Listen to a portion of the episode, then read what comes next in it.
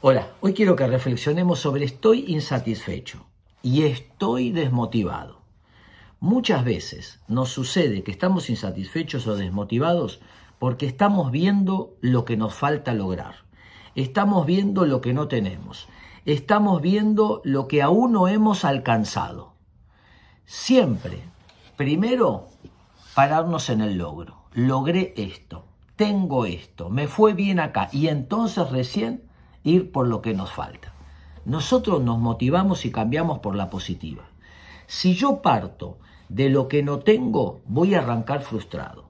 Pero si me paro primero y miro a mi alrededor y digo, logré esto, acá me fue bien, esto lo alcancé, cuando tuve esta crisis la superé, entonces me paro en el logro, cobro fuerzas para ir por lo que aún no alcancé. Esta es una manera sencilla de motivarnos y de salir de la insatisfacción constante. Espero que les sirva.